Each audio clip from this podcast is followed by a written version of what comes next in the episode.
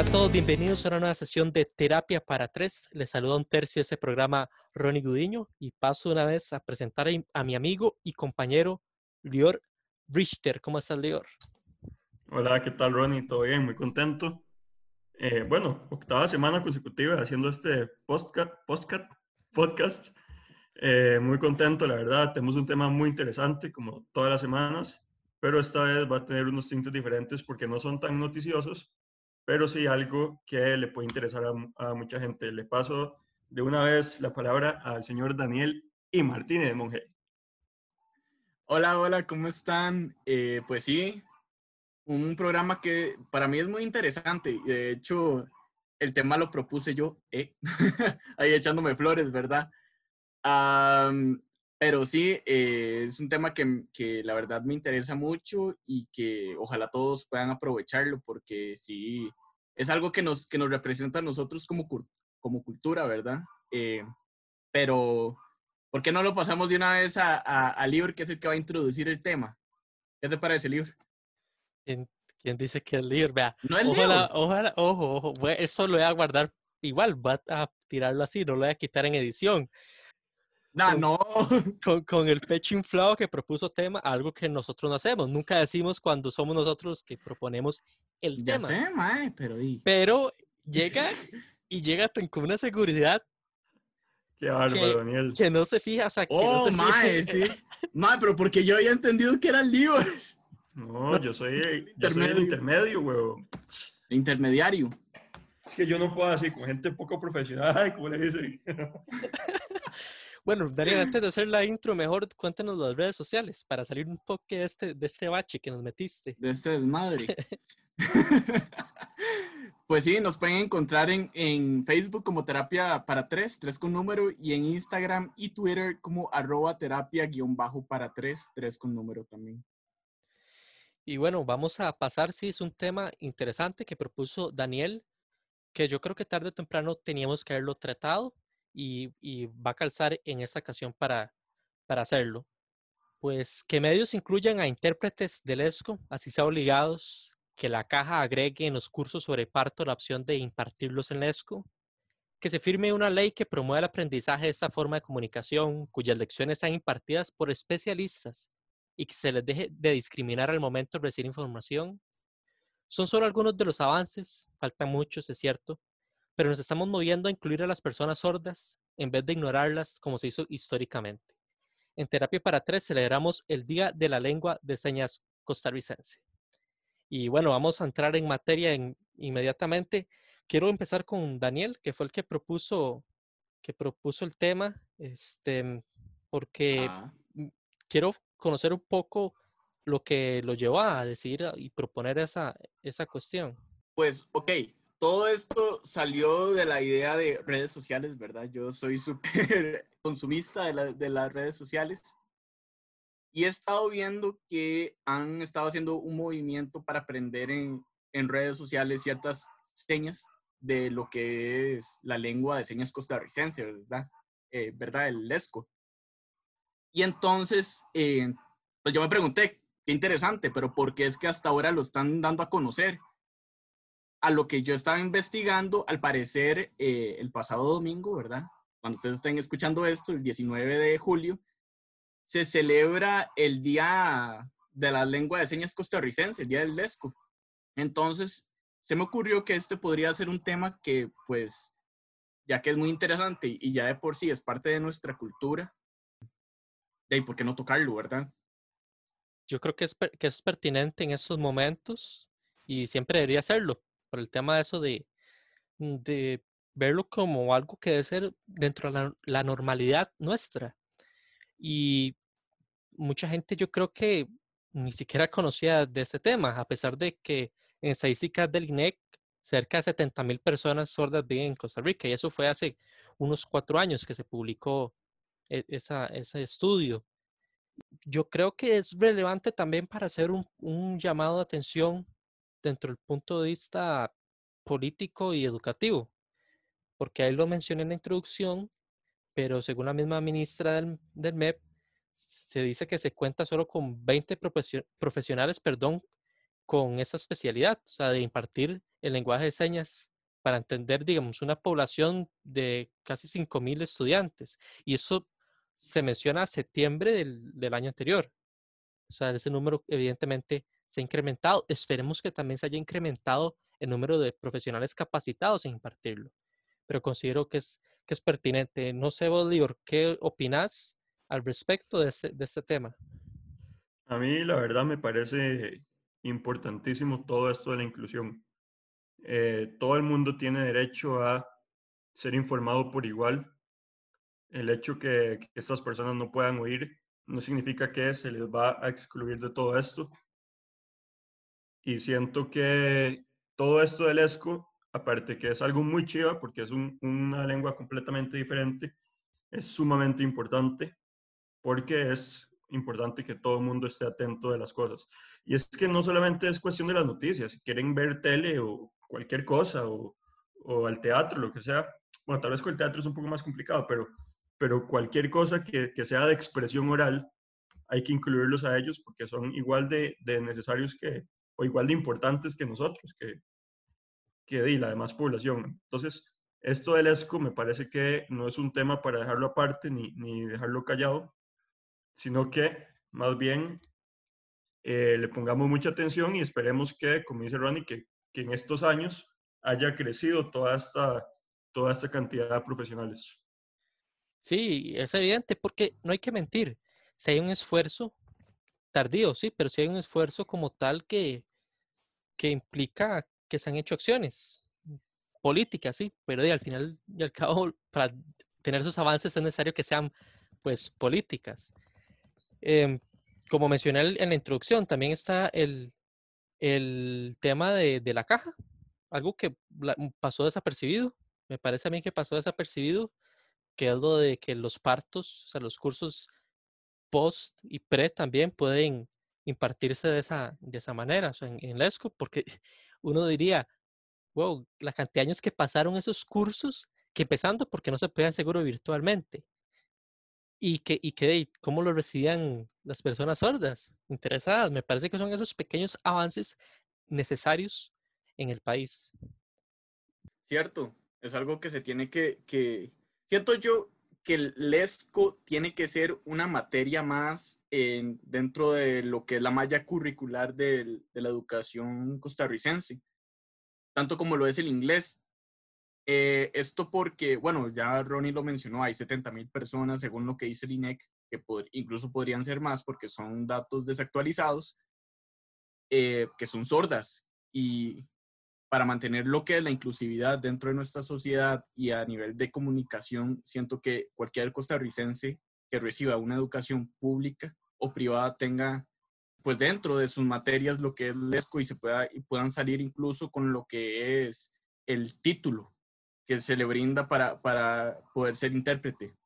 Que eso, de hecho, no sé si ustedes lo saben, pero estos simplemente son, eh, uno puede ser intérprete del ESCO, del lenguaje de señas, si usted sale de algún tipo de eh, instituto de educación que provee ese tipo de, de, curso, o bien entrando al Instituto Nacional de Aprendizaje, que también eh, lo, lo imparte. Pero ahora hablando un poco de casos de la vida real, ¿verdad? Me gustaría eh, llevar a colación un, una persona que la verdad sí, sí ha, que siento yo que ya es muy conocida a nivel nacional, que cualquier persona que tenga un televisor o vea por lo menos las conferencias de hoy en día, ¿verdad? Del, del Ministerio de Salud y de Casa Presidencial a Estefanía Carvajal, quien es la intérprete actual de, de Casa Presidencial. Para los que no sepan, eh, ella es una OPA. que es una OPA o un OPA? Eh, un OPA es un hijo oyente de padres sordos. Eh, los papás de Estefanía son, los dos son sordos y a lo que ella comenta en una de sus entrevistas, uh, eran, son súper activistas de toda la comunidad sorda bueno, ella de toda una vida ha sabido hablarlo y comunicarse por medio de este. Y de hecho ella ahí lo comenta en una entrevista que ella tuvo, tuvo todo un, viaje para incluso ser profesionalmente intérprete, ¿verdad? No sé si ustedes la conocen. Sí, que, claro, claro que sí. Este, referente a, ella, de hecho hay una anécdota muy curiosa que ella cuenta cuando fue el traspaso de poderes de Luis Guillermo Solís, en la que hubo pues esa polémica porque Luis Guillermo Solís la quería a la par a ella cuando fuera el discurso y no recuerdo quién específico, en específico, perdón, pero sí fue de las televisoras que por el tema del encuadre de la cámara y demás dijeron como no, vamos a meterla como una cabina o algo así. Eh, estoy parafraseando un poco la historia, pero para no hacerla más larga, al final Luis Guillermo Solís así le dijo, no, véngase detrás, detrás mío con los guardaespaldas, me parece, así, a escondidas, subas al escenario y ya cuando se está la par mía no pueden hacer absolutamente nada. Y, al final así empezó, empezó la ruta de, de, ella y me parece como que es un ejemplo claro del, de la falta de, entendimiento de muchas personas de lo importante que debe ser el tener a una persona formada y capacitada, pues traduciendo, por decirlo de una manera, interpretando para las personas sordas. No sé qué, qué consideras, Lior, de la labor que hace, que hace ella actualmente. La verdad que ahora lo que, lo que viene a contarse la historia de Estefanía, creo que es fascinante, porque ella lo hizo, bueno, lo hizo desde, desde muy joven, pero no fue tanto por necesidad, porque si hubiera sido por necesidad, ella se hubiera quedado y hubiera aprendido nada más para los papás, para poder, eh, poder relacionarse con los padres. Pero ella, yo creo que fue un pilar fundamental para ir más allá y, bueno, incluso ser, creo que, de las primeras en, televisión. Entonces, eso es, creo que, digno de admirar. Ahora, si bien es cierto, ella comenzó esto por, por la historia de sus padres, quién sabe si, si los padres no hubieran sido sordos, si ella hubiera sido también. Pero bueno, eso, eso ya habría que preguntarle. Pero hay gente que no tiene, no tiene quizás familiares sordos que lo hacen porque es como una carrera que ven y que les gusta. Entonces yo creo que también lo de ella es digno de, de admirar por todo lo que ha hecho, pero también la gente que sin tener necesidad de poder comunicarse así con algún familiar, lo estudia porque es algo que le gusta. Nosotros nos gustó periodismo y nos metimos a estudiar. Otra gente medicina, eh, en fin, hay tantas carreras y esta es una más de esas, pero es una más que es muy importante porque conlleva todo lo que es poder expresarse a gente que no lo puede, no puede entender con regularidad, regularidad si, no, si no le explican en, idioma lesco. No sé si me explico.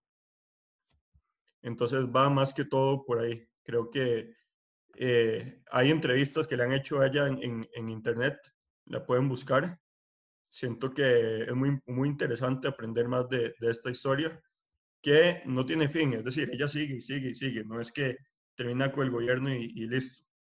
Me parece que, aparte que es bastante joven, tiene muchos años más para continuar y ojalá más personas sigan su legado que, que todavía está caminando, todavía, todavía está andando. Entonces, creo que tiene que ser de inspiración para muchas otras personas que quieran llegar a ser cosas importantes como le hizo Estefanía. Ahora bien, yo quiero preguntarle a los dos, ¿ustedes estarían interesados en aprender lesco?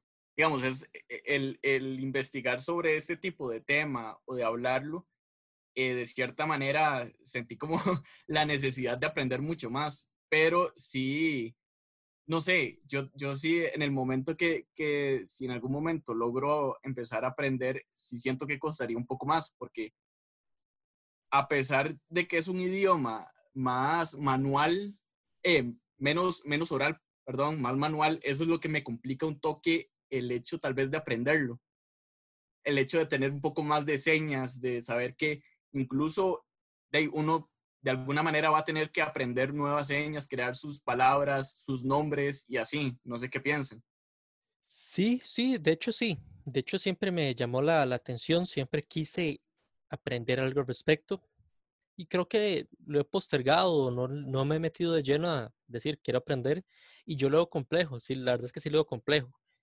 Porque ahora con eso que está el tema de Hanson Lesco, que es una página popular en Instagram y demás, que tiene su, su reto, por así decirlo, con las personas, de mencionar una palabra del día y, grabarse un video con, con, eso. Yo he notado mucha gente que obviamente que apenas aprendiendo cómo mentalmente tienen que ir recordando ciertas señas y cómo una sola palabra tiene múltiples señas y manejos, pero yo creo que es fundamental, es necesario. Y algo que escuché, yo recuerdo que yo por una breve etapa me aprendí el, el, abecedario, me sabía el abecedario y, mm, o sea, eso no sirve al final para conversar, pero era un avance. Y fue, creo que en la escuela, un papel que nos habían dado por pura cosa que lo tuviéramos y yo sí decidí aprendérmelo. Pero la falta de práctica y no retomarlo, ya en ese momento, pues le puedo llegar hasta la C, yo creo, y alguna que otra letra por ahí. Pero sí, que evidentemente en mi caso sí, en mi caso sí, no, no sé leer. Todos los idiomas son bonitos de aprender. Esto es cierto que no es un, no es un, es, no es una lengua tal vez tan convencional como uno puede decir aprender alemán, aprender francés, pero todo lo que sea aprender, siento que salimos ganando, más allá de si, porque tal vez nosotros no tengamos algún familiar que lo necesite, pero yo siento que todo es aprendizaje para, para nosotros. Uno nunca sabe las vueltas que da la vida y, en algún momento termina ocupando y tal vez es la única solución para conversar con una persona que no oye. Entonces siento que nunca está de más aprender este tipo de cosas que son muy interesantes, que son muy importantes, que venimos alabando ya desde el principio. Y yo creo que todo lo que sea enseñanza, bienvenido sea. Sí, lo, lo que ocurre es que vean, vean lo curioso que es, que no es tan popular, por así decirlo, no, no está tan arraigado que cuando vemos una información, como en su momento un oficial de tránsito comunicándose así con una persona, lo tomamos como, wow, la gran cosa, y no debería ser así, debería ser normal. O multimedios con su intérprete, perdón, y todo el mundo es como, wow, están innovando. Pero yo digo, es una deuda histórica que se ha tenido con respecto a eso. Y se tiene la ventaja que, que en, en mayo pues se firmó una ley, una ley referente a este tema. Creo que de mayo del año anterior, si no me equivoco, no, no, no preciso en este momento el año, que busca impulsar aún más este, adoptar, que nosotros adoptemos este tipo de situaciones. Porque, como mencioné, actualmente no se tiene los profesionales capacitados o, digámoslo así, la cantidad necesaria, pero se está promoviendo que que sí, que se dé, que sea un aprendizaje y que se enseñe en, las escuelas. Que también que las personas que lo impartan, como bien mencionó Daniel, sean personas que tengan un título, que estén capacitadas, sea Lina, una universidad, pero que estén capacitadas, o sea, que no sea cualquiera que esté enseñando. Al mismo tiempo que algo que yo creo que debe ser vital, no solo quedarse en palabras, es que la ley también califica como un acto discriminatorio impedir a las personas sordas recibir información o comunicarse en lengua de señas o en cualquier otra forma de comunicación que requieran. Es decir, si usted va a un restaurante con una persona sorda y la persona sorda necesita comunicarse, no puede llegar al restaurante y decirle, no, lamento, aquí me habla o, con, o oralmente o si no, no puedo. O sea, eso se llama discriminación y no es permitido. Me parece que son pasos correctos que se están dando. Claro, sí, sí, y bueno, y es como lo que yo estaba diciendo, es que todo empieza con, el, con la educación escolar.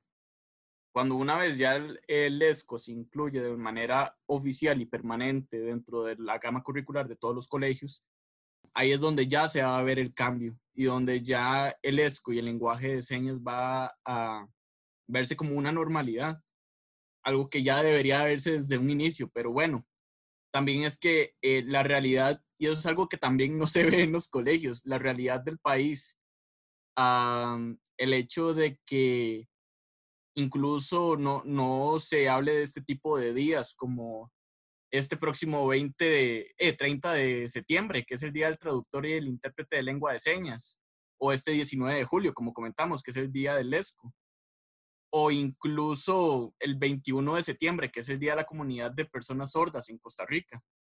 Todo ese tipo de, información siempre se tiene que ver y es algo que poco a poco, conforme se vaya inculcando a, los, a, los, a las nuevas generaciones, eh, pues se va a ver, una, se va a ver ya la nueva normalidad y cómo las personas, pues ya no, las personas sordas no se van a ver ya tan discriminadas en ese aspecto. Pero para darles un, dato que me pareció muy, muy interesante es que incluso ya a nivel internacional se están desarrollando tecnologías que ayudan a, a, las personas oyentes a comunicarse con las personas sordas y viceversa, ¿verdad? Por ejemplo, científicos en California crearon un guante que traduce el lenguaje de señas a palabras habladas. Este, este dispositivo fue creado en la Universidad de California, en Los Ángeles, y eh, funciona con un teléfono inteligente que traduce todos los gestos que estas personas realizan.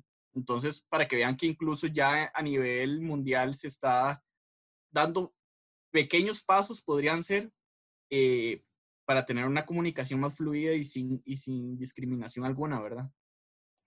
Yo siento que aquí lo más importante es empezar a crear conciencia en la gente, diciéndoles que las personas sordas, sordas tienen el mismo derecho que todos nosotros a recibir información, a poder ver televisión y entender lo que está pasando, porque ellos son sumamente visuales, tienen otros sentidos mucho más desarrollados que, que las personas que quizás sí, sí oímos, pero la parte auditiva es sumamente importante. Entonces, si empezamos a crear conciencia en la población y educar a, a todos desde niños de que ellos son personas igual que nosotros y que tienen los mismos derechos, siento que incluso va a haber una, una población más educada. Eh, siento que también esto se enseña desde la casa, perfectamente se puede enseñar desde la casa, se puede enseñar desde, la escuela. Eh, incluso, bueno, yo he ido a museos donde, donde es para sordos, ciegos y mudos. Fui, fui una vez a Israel, en Israel a un museo que la parte de ciegos era impresionante porque era todo oscuro y usted lo llevaban por, por un camino. Después estaba la parte de sordos entonces creo que con este tipo de iniciativas, como las que dijo Daniel, eh, son importantes empezar a, crear un, panorama, un, mejor panorama para ellos, que se sientan parte de la sociedad y que no sientan que por, por no escuchar ya son alguien que, los tenemos que aislar. Todo lo contrario, los tenemos que, abrazar y, y, formar, que formen parte de nuestra sociedad porque son personas igual de importantes que nosotros. Y sí, sí, porque no nos podemos quedar solo en efemérides, que si bien es importante que existan, como bien citó Daniel, no nos debemos quedar solo con eso, porque al final, ¿qué ganas con tener un día, tener una fecha? Si no eres aceptado en el día a día. Tal vez ustedes puedan pensar que me estoy yendo a los extremos, que estoy magnificando un poco eso, pero es cierto, o sea, desde el punto de, de vista de alguien que sí tiene sus cinco sentidos, no me gustaría saber o sentir que quizás voy a algún lugar y voy con la duda de que quizás tenga un problema de comunicarme con otra persona, porque esa otra persona no está adaptada o con los conocimientos para poder comunicarse conmigo. Creo que sí se entiende la idea, ¿no? O sea, es algo que a veces hay que ponerse en los zapatos de, de las otras personas. Entonces, es un tipo de discriminación, el, haber ocultado ese aprendizaje por tanto tiempo. Y creo que hacer ese tipo de, de mesas redondas, porque no es ni siquiera discusión, ni siquiera es un debate, mesas redondas, debe ser importante dentro de una misma familia. Entonces, me considero que es, que es relevante empezar con esto. Y sí, y más que todo para las personas que, en algún momento quieran aprender este tipo de, de lengua eh, y que en serio creen que tienen la vocación para, poderle, para poder aprenderla, eh, aquí le vamos a dar una, unos, unas carreras universitarias donde el ESCO es parte de, de su malla curricular. Entonces, una de estas es terapia del lenguaje, que para los que no sepan es una profesión que estudia los trastornos de la comunicación humana y engloba todas funciones del lenguaje oral y escrito, y así como cualquier otra forma de comunicación no verbal. Para que ya mis, mis compañeros puedan decir otras más también, está la educación preescolar con énfasis en terapia del lenguaje. Que, bueno, aquí el objetivo de esta carrera es que los docentes puedan apoyar de manera profesional los procesos del desarrollo del lenguaje a temprana edad, ¿verdad? Con lo que es estimulación del lenguaje, la prevención de las dificultades del lenguaje en el lugar donde estos se elaboren, ¿verdad? No sé si tienen algunos más. Sí, está el tema de la educación especial, que para niños, jóvenes, bueno, también adultos, que tienen ciertas necesidades especiales, por decirlo de alguna manera, pues pueden desarrollar temas de habilidades vocacionales, artísticas y educativas. Entonces me parece que es algo integral, ya que no incluye solo lesco, sino otras maneras, como bien mencionó el libro, a veces hay personas que son más visuales, entonces diferentes maneras de, de comunicarse. Y esas se imparten en múltiples universidades, como la Católica, la UNED, la Universidad Latina y bueno, también públicas como la UCR y, la UNA. Entonces, yo creo que sí, que sí hay por dónde, sí debemos generar ese interés en las personas por aprender.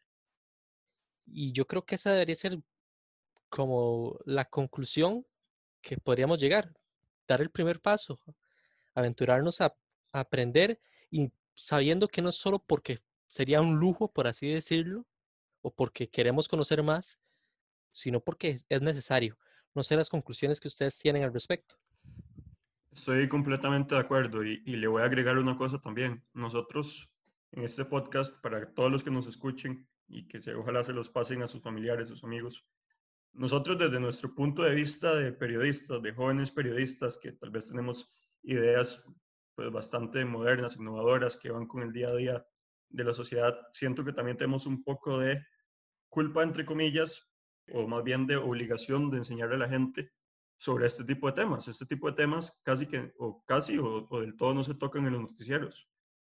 Hay que aprovechar y hay que darle más volumen a este tipo de cosas que, que entre tantas malas noticias sobre la pandemia, siento que esto nos va a venir a sentir que estamos aportando un poco más a la sociedad. Y nosotros, desde nuestro punto de, de periodistas, siento que es una necesidad que tenemos que hacer.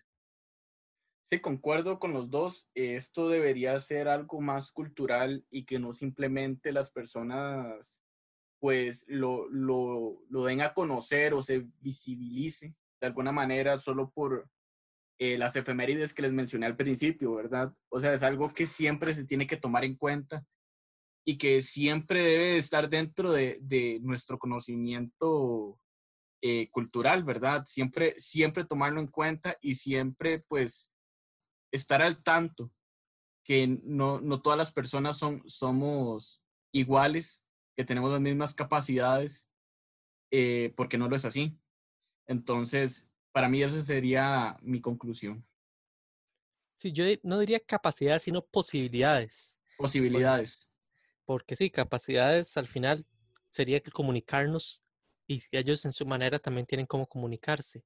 La posibilidad de que, que, se achica un poco. Me parece que ese tipo de temas, nuevamente, gracias a Daniel por proponerlo, porque son temas ricos en, en, en discusión, en aportar.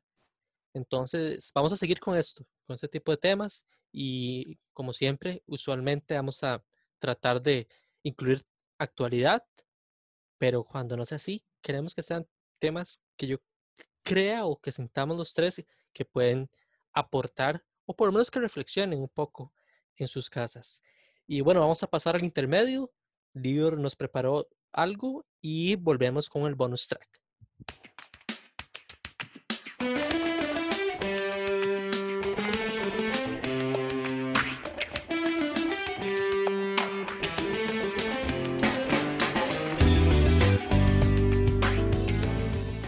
Y para el intermedio de esta semana les tengo algunas curiosidades que nos dejó el tema del ESCO. ¿Sabía usted que quienes utilizan esta lengua en su gran mayoría son personas sordas? Pero no solamente ellos, ya que también lo utilizan sus familiares, así como profesionales. Por otra parte, desde los años 70 se enseña el ESCO de modo formal en diversas instituciones de Costa Rica.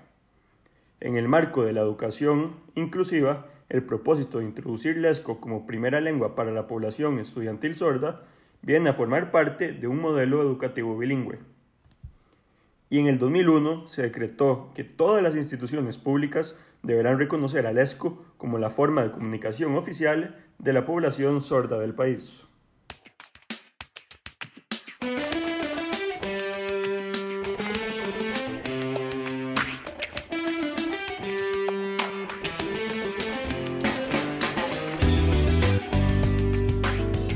Y Continuamos con más de Terapia para Tres. Gracias por acompañarnos Gracias, Lior, por esa, esa ilustración, extender un poco más de lo que hemos hablado en la primera parte del programa.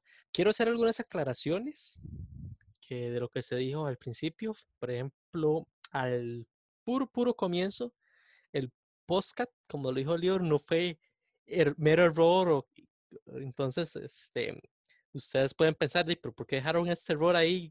No, es, que es un inside joke, ¿verdad? Por si acaso. Últimamente, sí.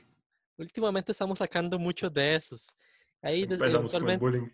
No, no, no, no, porque. No, no, no, no, para nada, esa aclaración nada más. A mí me dio risa, digamos, pero la gente que no, que no conoce el chiste no lo va a entender. Podcast, podcast. Exacto, y, no, y no sería hacia usted, porque todos sabemos la historia de, de por qué se dice así. Entonces, más bien lo estamos defendiendo para la gente que está diciendo de esa manera. Para que también, no piensen mal de usted, Mae. Y también eso que acaba de pasar, el Mae. no, pero eso, pero eso lo digo, eso yo lo digo de vez en cuando, ya no, ya no pasa como, como un episodio que se me salió como tres mil veces, ¿verdad?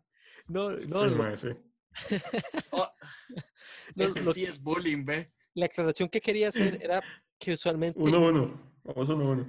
En la primera parte del programa no, no salen, pero tenía que dejarlo por el tema de agrandado de Daniel, que obviamente él no pensó y dijo lo demás y todo, y no pensó cuando lo dijo. Entonces, por esta ocasión es que se dejó y sonó un mae al comienzo del programa, pero ya no más, ya no más maes, les prometemos. Y ahora sí, ahora sí, lo que puede ser, no sé si para muchos es la parte favorita o la parte más bien donde nos dejan de, escuchar. Hay que hacer estadísticas, Daniel. Pero parte así relajado, aunque el episodio de hoy fueron relajados, pero creo que es como la parte más relajada donde podemos expresarnos la carga de la semana, el estrés de la cuarentena. Suelte, Daniel, lo que esté pensando en este momento que lo queja y que no lo puedo decir, eso que tienen su nada más Nada más que nos recuerde las redes sociales, ¿verdad? Porque es su trabajo. bueno, lo voy a dejar para el final, pero me parece bien eso. Bueno. Dale, dale, dale, sí. Está bien, está bien. Eh, bueno, nos pueden encontrar en Facebook como Terapia para Tres. Dios, ¿por qué se está riendo de mí? No, para nada. Soy influencer. Y, y arroba terapia guion bajo para tres, tres con número en Instagram y Twitter. Ok, algo que me aqueje esta semana. Eh, bueno, esto ya lo comentamos el episodio pasado y es que eh, el hecho de que uno se está sintiendo un poco mal con respecto a la cuarentena. Siento que he mejorado, más siento que aún no, no, no se arregla, ¿verdad? Eh, he estado aplicando uno de mis propios consejos, ¿verdad? De los que más bien les di a ustedes en, en, el episodio pasado que de ahí me autoescuché, ¿verdad? Y, y, bueno, ha estado funcionando. De hecho, eso es parte de mis recomendaciones que voy a dar ahora al final de, del programa. Pero sí, siento que, que, he estado mejorando, que ya lo que es ansiedad y problemas así personales ya han estado bajando poco a poco. Ahí vamos. No, no es del todo, pero ahí vamos me parece bien eso que aplicó la respuesta de forma positiva, porque dije a queja. Y muchas personas pueden decir, ah, que alguna queja, no, algo que lo afectó y que le dio respuesta, me parece bien. Y usted, don Lior Richter. De que me aqueje negativo. sí, ahí, ahí, sí, porque creo que todos los viernes son una, una incógnita de qué va a pasar la siguiente semana. Se decía que que casi que todo el país iba a entrar, creo que era en fase 3, incluyendo fase 2, fase 2 incluyendo la, las zonas que estamos en, en alerta naranja. Eh, el miércoles casi que se había confirmado en distintos medios y bueno, el viernes llegaron a decir que, que los de que estamos en, en alerta naranja de... No es que nos tenemos que quedar en la casa, pero hay muchos, muchos negocios que no pueden abrir entonces, casi que es una indirecta para decir, bueno, quédense en sus casas una semana más. Además, no, 10 días más, porque supuestamente hasta el 31 de julio. Y recordemos que ya, ya ahorita se acerca el Día de la Madre, el 15 de agosto, entonces hay un montón de negocios que podrían hacer su diciembre ahí. Pero bueno, creo que este año va a ser bastante, una buena excepción. Dios, este, lo tenías ahí y aplicar, o sea, y hacer su agosto. Usualmente. No, no, no, no, es que su diciembre, por lo general, diciembre es el, mejor. Sí, sí, diciembre por lo general es el mejor mes del año cuando se acerca Navidad. Entonces es cuando los, muchas tiendas venden más y recuperan un poco lo que no se ha ganado en el año. Entonces, por eso es que dije que era su diciembre. No, estoy de acuerdo. Daniel no lo entendió, yo sé que usted sí. Estoy de acuerdo, ¿no? Yo por eso siempre he cuestionado esa frase, pero la frase es su agosto y calzada por agosto. Pero yo soy. Perfectamente. Yo coincido con usted. Yo pensaría que la frase debería ser diciembre, pero la tenía ahí y la dejó ir la oportunidad. Y, y, yo estoy pensando en eso, bueno, ya no tanto, pero ahora que Lucero sacó a colación, sí, a mí me está empezando a preocupar. Como siempre, yo pienso adelantado unas cosas, ¿verdad? Y no de forma positiva. Pienso antes de lo que debería. Lo de la apertura de fronteras me está preocupando que ya ahorita el 1 de agosto llega y, y los casos, el montón de casos que pueden haber. Y tomando en consideración aún más esto, no veo una vía clara, al menos a mí no se me ocurre, y tengo mis dudas de que los que toman decisiones está ocurriendo eso, una vía clara en la que ellos puedan decir, ok, tenemos una manera de salvaguardar la salud de las personas, así como la economía. Estoy viendo que ya no hay manera, no hay manera, ni este martillo al, al final creo que va a dar resultado, y el tema de las camas que no dar abasto y todo eso. No quiero entrar en algo negativo, pero ahora que el libro lo, sacó, lo, lo mencionó. entremos en algo entonces positivo. Ya Daniel mencionó cómo está respondiendo a eso que lo afectaba. Algo positivo que hayan sentido, que hayan hecho, que hayan visto, que hayan, no sé, experimentado en la semana. Algo que les haya sacado así. Bueno, algo que me, que me, algo positivo que me gustó que pasó esta semana es que para esta semana se entregaban varios trabajos dentro de la universidad, trabajos que yo la verdad no les tenía mucha fe, no tenía mucha fe y la verdad es que yo ya me esperaba, ¿verdad? La, la regañada del año uh, por parte de, mis profesores. Y vieran que no fue así, más bien muchos de ellos eh, estuvieron eh, muy a gusto con la parte que estaba realizando, con los trabajos que estaba realizando. Y, me sorprendió mucho, me sorprendió mucho porque en sí, bueno, los tres aquí estamos trabajando. Y pues a fin de cuentas uno no tiene el, todo el tiempo del mundo, ¿verdad? Para poder realizar trabajos de calidad. Y, y el hecho de que me hayan dicho que estaban bien, con que me, me llenó mucho de energía, ¿verdad? Como para seguir adelante con todo esto. De hecho, que estoy de acuerdo con lo que dijo Daniel. Creo que ahora que uno pasa más tiempo en la casa que antes, porque antes era o en la, o en la oficina a la mitad del tiempo o casi que toda la semana, de puede adelantar todos los trabajos de la U que, que, uno pueda, ¿verdad? La verdad que la semana es muy larga y pasar los cinco días, bueno, los siete días en, en la casa, uno no puede nada más no hacer nada, tiene que ponerse a hacer cosas. Yo siento que es un punto muy válido lo que dijo Daniel, uno está Ahora por lo menos tengo toda la semana para hacer cosas de la U, que es importantísimo, de buena calidad. Creo que siempre ha sido buena calidad, pero ahora tal vez tenemos un poco más de, de tiempo. Antes el chance era más, o el tiempo era más corto, ahora tenemos más chance. Y digamos, yo el, miércoles pasado ya tenía las tareas listas de toda la semana. Entonces, obviamente, conforme me iban dejando para, sí, aunque no lo crean, conforme me iban dejando para la próxima semana, eh, las iba adelantando. Eh, entonces siento que hay que aprovecharlo por lo menos para la U. Ya estamos, bueno, por lo menos en mi U ya estamos en semana, creo que el lunes empezamos semana 10.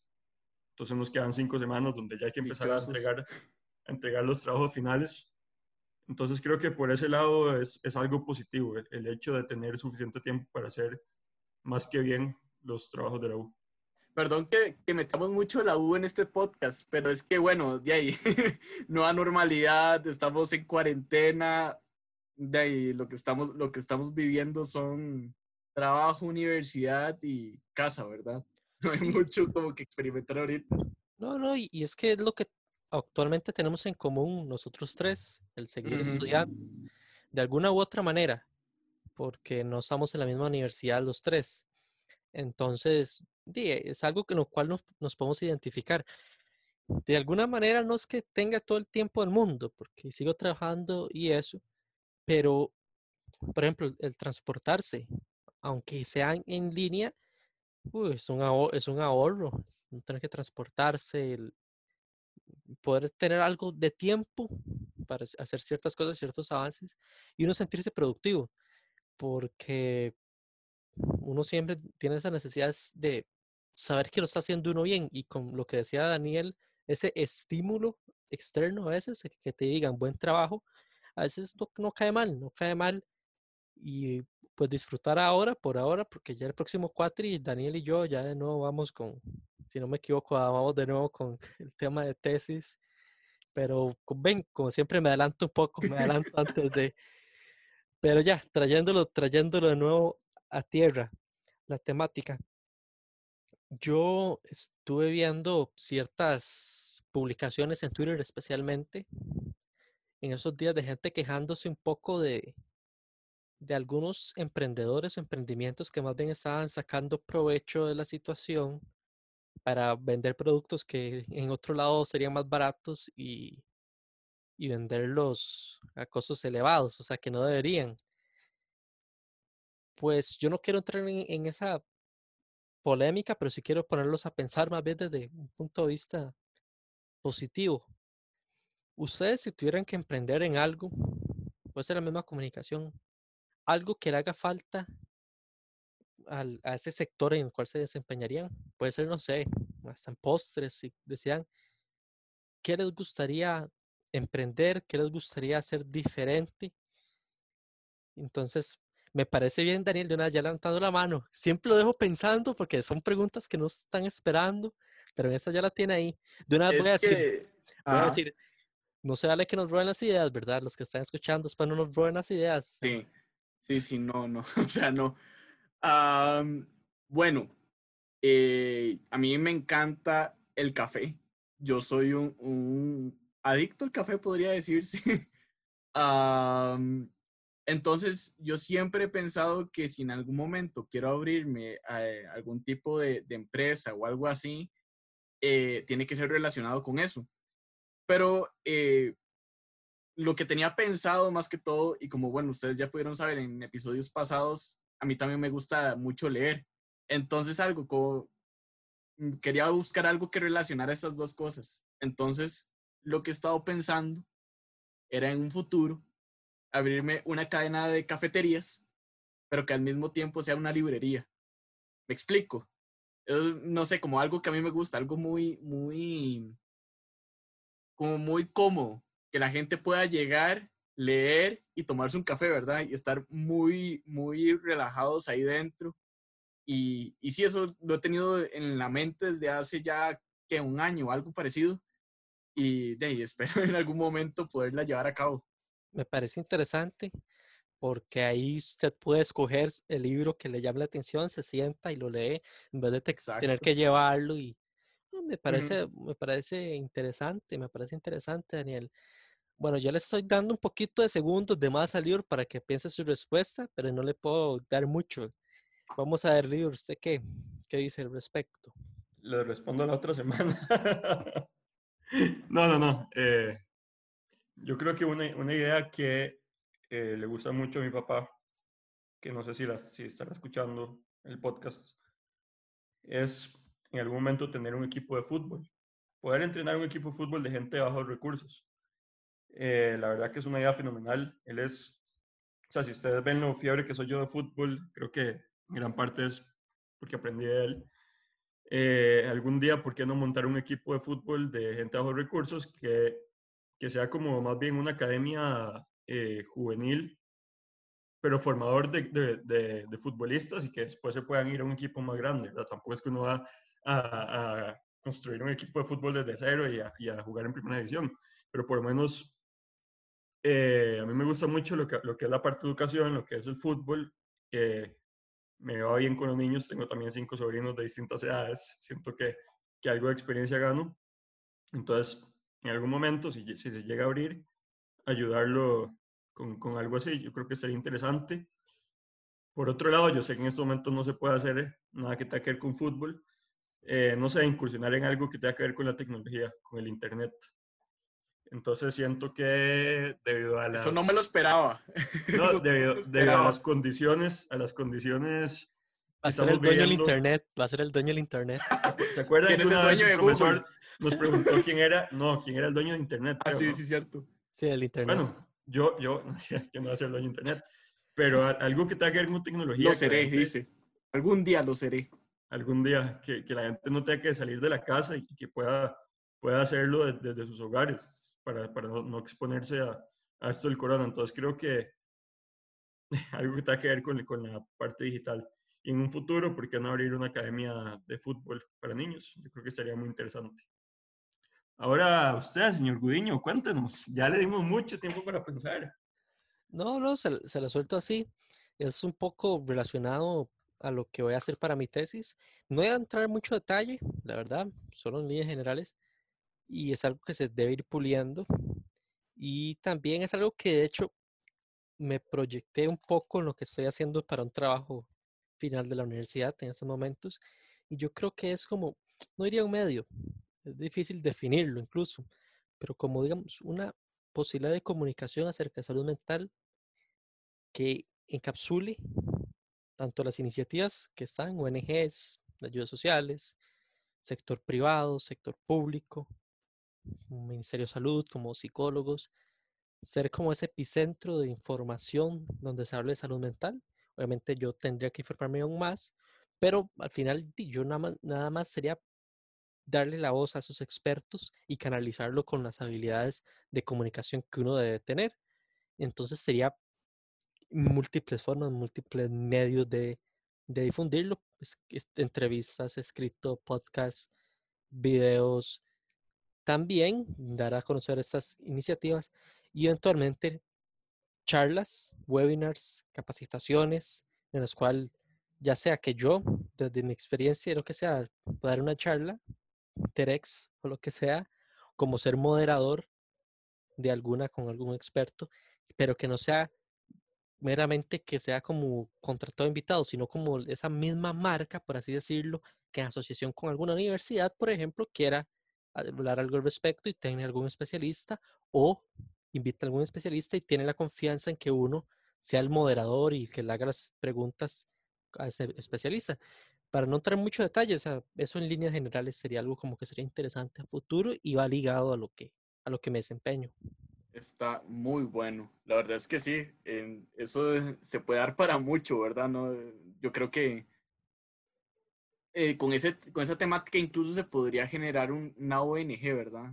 Muy, muy desempeñada a la parte de, de, comunicación de salud mental. Pero está, muy bueno, la verdad es que a mí, me, a mí me gusta. La verdad es que a mí me gusta. Yo, si fuera yo, diría. aplicando, aplicando esa mía. No, pero está ahí, no, me, me, me, gusta mucho eso, me gusta mucho eso que Daniel no está esperando ser el nuevo Starbucks, está haciendo algo quiere hacer algo diferente de. Lior no quiere hacer el nuevo escuelita deportivo Saprisa, empezando por el color del equipo, porque obviamente él no quiere. Pero puede ser el nuevo, el nuevo Carlos Watson con futuros prospectos. No le digo eso porque se agranda, la verdad es que es molestando, ¿verdad? Pero sí, me, me, me, gusta pensar en eso, me gusta eso. Y lo enfoqué así porque es cierto, yo sé que muchos actualmente se pueden estar aprovechando la situación y, y yo dije, no, pero más bien hablemos de emprendimiento, de emprender, de desear, de soñar. Y no de, en ese momento, no de, no de quejarnos, creo. Y al, al mismo tiempo quiero invitar a la gente, sé que no somos algo todavía muy grande, muy extenso, pero sí con la pequeña comunidad que hemos ido forjando en esos ocho episodios, me parece correcto que demos esa posibilidad de que si tiene algún emprendimiento, si tiene alguna iniciativa para esas épocas, algo que esté vendiendo, bueno, que nos escriba, que nos dé la información en nuestras redes sociales que ya Daniel dijo y al final del programa repetir. Y nosotros sin dudar vamos a compartir esa información y y bueno, incluso en las redes sociales personales, algunos de ustedes obviamente que nos conocen, que nos digan y nosotros los compartimos. Yo creo que estoy hablando por los tres, pero que están de acuerdo, yo creo en eso. Sí, claro, sí, claro. De hecho, yo tenía pensado eh, decirlo, pero no sabía también si ustedes estaban de acuerdo con eso. Más ahora que, bueno, está llega, eh, ya casi viene el Día de la Madre, ¿verdad? Y muchas personas están incursionando, ya sea con postres, con regalos, eh, de todo tipo, ¿verdad? Entonces, si en serio eh, quieren que nosotros podamos eh, ser un canal de una pequeña, mediana difusión, ¿verdad? Para, para sus emprendimientos, eh, nos pueden contactar en las redes sociales. Y, y, sí, que es más, las voy a decir de una vez. nos pueden contactar en, Facebook como terapia para tres, tres con número, y en Twitter e Instagram como arroba terapia guion bajo para tres, tres con número otra vez. Ahí nos pegan un mensajito y ahí con todo el gusto les vamos a, ayudar en lo que podamos. Usted vio, Leo, como se quiso tomar de nuevo él, el decir, ah, yo lo iba a decir, o anda así como queriendo apropiarse de todo. Es, voy a comentar. Es que, Ajá, diga. acuérdese que él fue el que trajo el tema hoy a la mesa, al podcast. Entonces él, él este va a ser el episodio 008. Él fue el dueño del programa hoy. Él, fue el de las ideas. Él es la mente maestra. Claro. ¿Para qué decirnos sí sí? Vea, esa mente maestra que él puso la idea en mi cabeza y que yo la dijera, pero después igual tomó crédito. Pero él depositó la idea en mi cabeza sin decirlo. Vea qué mente tiene. Digamos que es más por telepatía que otra cosa, ¿verdad? Están conectados la, la, red del Wi-Fi. Sí, lo dice, el, lo dice el dueño del internet, lo dice el dueño del internet. Es que él lo puede corroborar. Él es por eso lo que lo puede corroborar. Aquí tengo la muestra en mi compu, más tarde les paso la foto. Vea. Mucho gusto. Em, yo de hecho hice la publicación, ya alguno que otro me ha, me ha dicho en mis redes sociales personales sobre ese tema y la verdad es que dije, ¿por qué no traerlo también al programa? Decirlo, hey, así mejor, así ustedes también les pueden comentar sobre más emprendimientos y demás. Yo creo que ese es un momento en los que debemos apoyarnos y ayudarnos a la gente que trabaja honestamente, que hace buenos trabajos y que necesita ese, ese empujón, ese empujón. Tampoco, o sea, yo no voy a llegar y no quiero caer en los extremos de la gente que está diciendo no le compra grandes cadenas porque ellos tienen plata que lo respetan. En mi caso yo no digo eso, yo digo, prioricen sí, una pyme, un emprendedor, pero ¿para qué? No, o sea, es su decisión, ¿para qué si quiere comprarle un supermercado reconocido, vaya a comprarle ese supermercado, pero eso es... Cada quien tiene sus intereses. Exacto, todo, todo, se puede hacer lo, lo que guste en, eso. Y, y me parece como que tampoco hay que callarlo a esos extremos. Y bueno, para continuar un poco con, con el tema de, la, de la semana, por así decirlo, no sé ustedes qué han visto, qué han pensado en el tema de cómo, cómo plantearlo. Es que es complejo, es complejo plantearlo. De la, las personas juzgando, no vamos a ponerlo tan serio porque estamos en, en una, poco tiempo y, ese es el bonus track. El tema de la gente tan polarizada en estos momentos, tan dividida. El tema de que por un lado la, manifestación, que están, critican, critican, y la gente que criticó a los que estaban manifestándose y con el respeto de los dos bandos. Entonces, ah. lo digo porque ese fue tema también de la semana y, y, para hablarlo así cortito y más relajado, tampoco con tanta actualidad y demás, pero me parece que fue tema de la semana.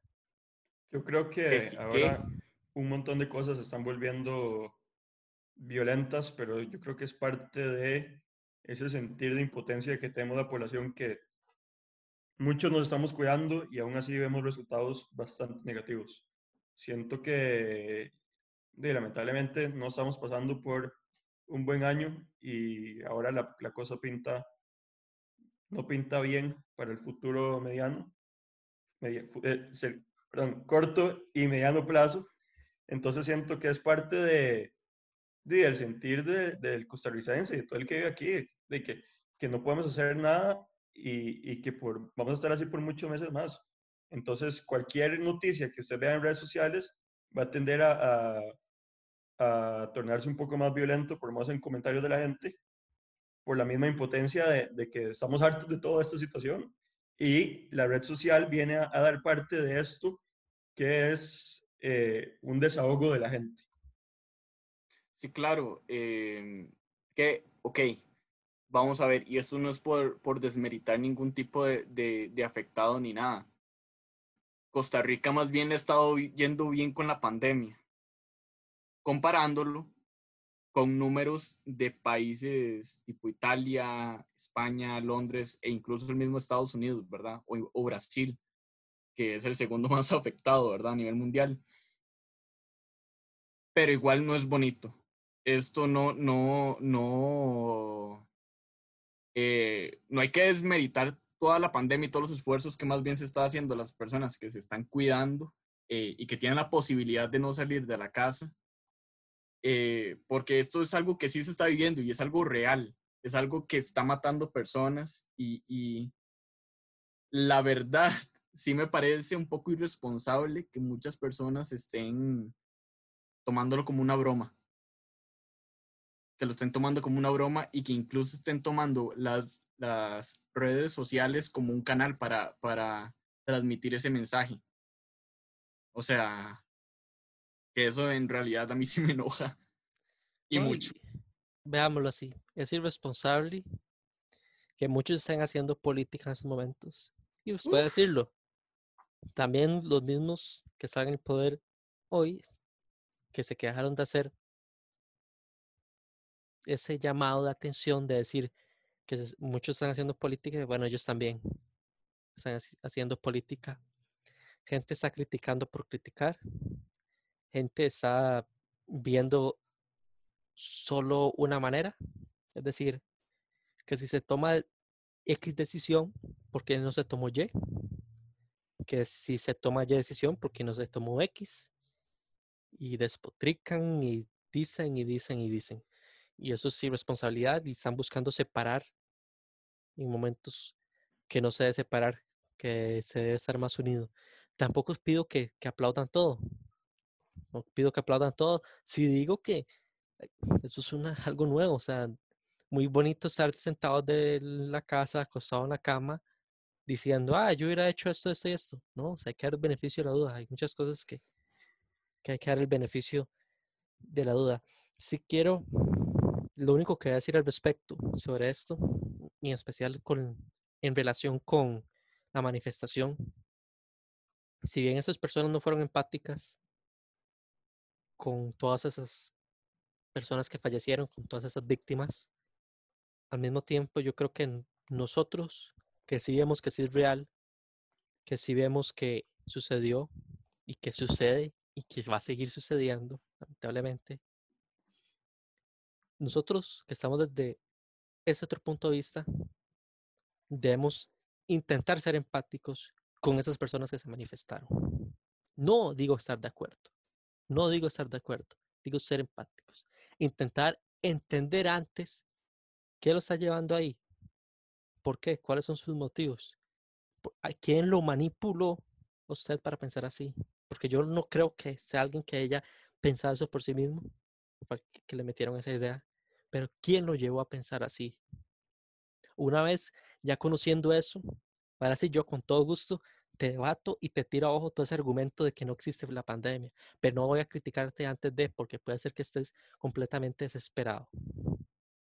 Que algo esté sucediendo y, y se ha nublado y no sé. Yo soy en desacuerdo total con esas personas, pero tengo que ser empático lo, lo, lo suficiente para no llegar y criticar y hasta cierto punto faltar el respeto. ¿Por qué? Porque se les critica a esas personas que faltan el respeto, pero ¿qué estamos haciendo? Los que no coincidimos. Y respetarlos. Estamos irrespetándolos en vez de decir, estás equivocado por esto, esto y esto. Yo veo mucho respeto de las dos partes y yo creo que es muy fácil llegar y decir, yo soy empático, yo dono a tal fundación, yo ayudo, yo le doy alimentos a, a gente que vive en la calle. Eso es lo fácil. Trate de ser em, empático con las personas que son igual, igual a usted. Incluso con las personas que están en un, rango social más alto que usted. Trate de ser empático, aunque esas personas no sean empáticas con usted. Yo creo que eso es lo que, lo que diré al respecto. Yo quiero comentar un punto que dijo Ronnie al principio, eh, ya para ir concluyendo. No sé si es un problema de Costa Rica, si es un problema de todos los países deberán tener lo mismo, que nosotros nos convertimos en profesionales y expertos según la situación que estamos viviendo. Les voy a poner un ejemplo.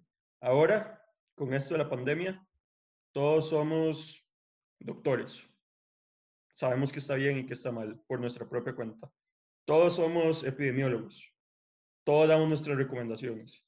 Cuando es el mundial, todos somos amantes del fútbol. Todos nos encanta la CL. Cuando pasa, o sea, siempre, siempre hablamos, incluso sin saber, y nos dejamos influenciar mucho por lo que la gente opina en redes sociales. Entonces siento que siempre se va a terminar criticando porque si solo hay opción A, opción B, mucha gente va a estar con la opción A y el presidente toma la opción A, la gente de la opción B va a decir que no.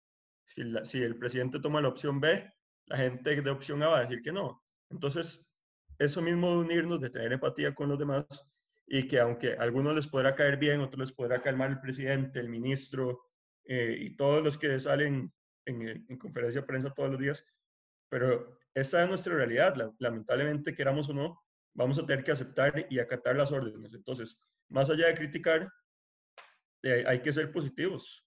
Siento que lo más que se pueda, porque tampoco uno puede tal vez acatar el 100% de las órdenes, pero eh, hay que tratar de, de de verdad ayudar en esto, porque créanme que criticando en redes sociales y haciendo manifestaciones no vamos a ayudar en nada.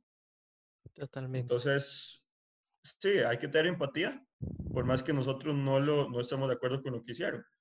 Pero también hay que entender que si nosotros criticamos y criticamos, nunca vamos a, a, estar de acuerdo con lo que hacen, que está bien, es decisión personal, pero eso no ayuda en nada. Lo que ahora ocupamos son más bien eh, pensamientos más positivos y que la gente en redes sociales, por ejemplo, cuando, cuando empieza la conferencia no empieza a decir, uy, hoy hay mil casos, dos mil, porque eso, de cierta forma, aunque sabemos que no es cierto, estresa a la gente y lo que hace es crear un ambiente más de pánico y más negativo en torno a todo esto. De acuerdo, de acuerdo. Creo que estamos completamente de acuerdo con eso y, y lo queríamos traer a colación en estos momentos, pero ya vamos terminando, vamos cerrando y vamos a ir con la recomendación o recomendaciones, en este caso de la semana, de parte de Daniel. Coméntenos, Daniel.